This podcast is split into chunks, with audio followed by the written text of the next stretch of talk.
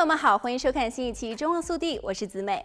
就在一月份，拜登政府宣布，二零二二年第九届美洲峰会将在洛杉矶举行。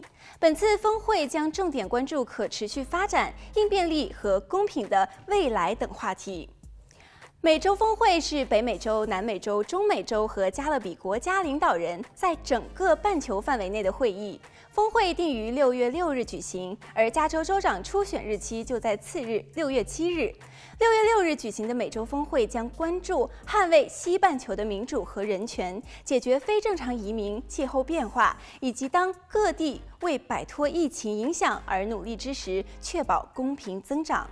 此次峰会是自1994年美国总统比尔·克林顿在迈阿密会见各地区领导人，以推动达成从阿拉斯加到火地岛的自由贸易协定以来，美国首次举办的地区性会议。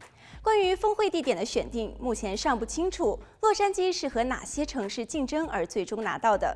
根据洛杉矶每日新闻的报道，迈阿密、休斯顿以及新奥尔良等城市一直在考虑竞标，但是最后确定为洛杉矶。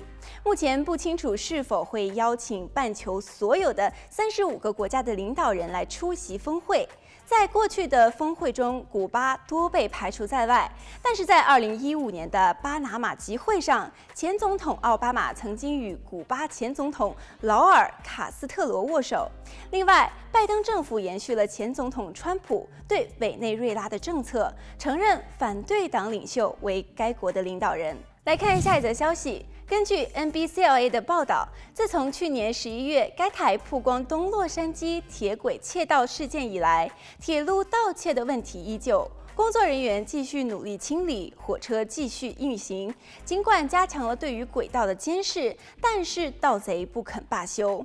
沃尔玛、家得宝、联邦快递、UPS 等公司也都是受害者。洛县警署有一个特别的工作组，负责调查货物盗窃案。警长承诺在十一月进行调查。该部门表示，他们一直在与铁路公司联系，试图阻止在商业城附近发生的盗窃案。自事件曝光以来，已经有一百五十人被捕。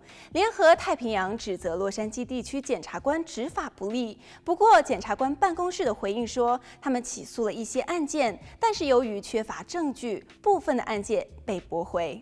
好了，本期节目到这里就结束了，让我们下期再见。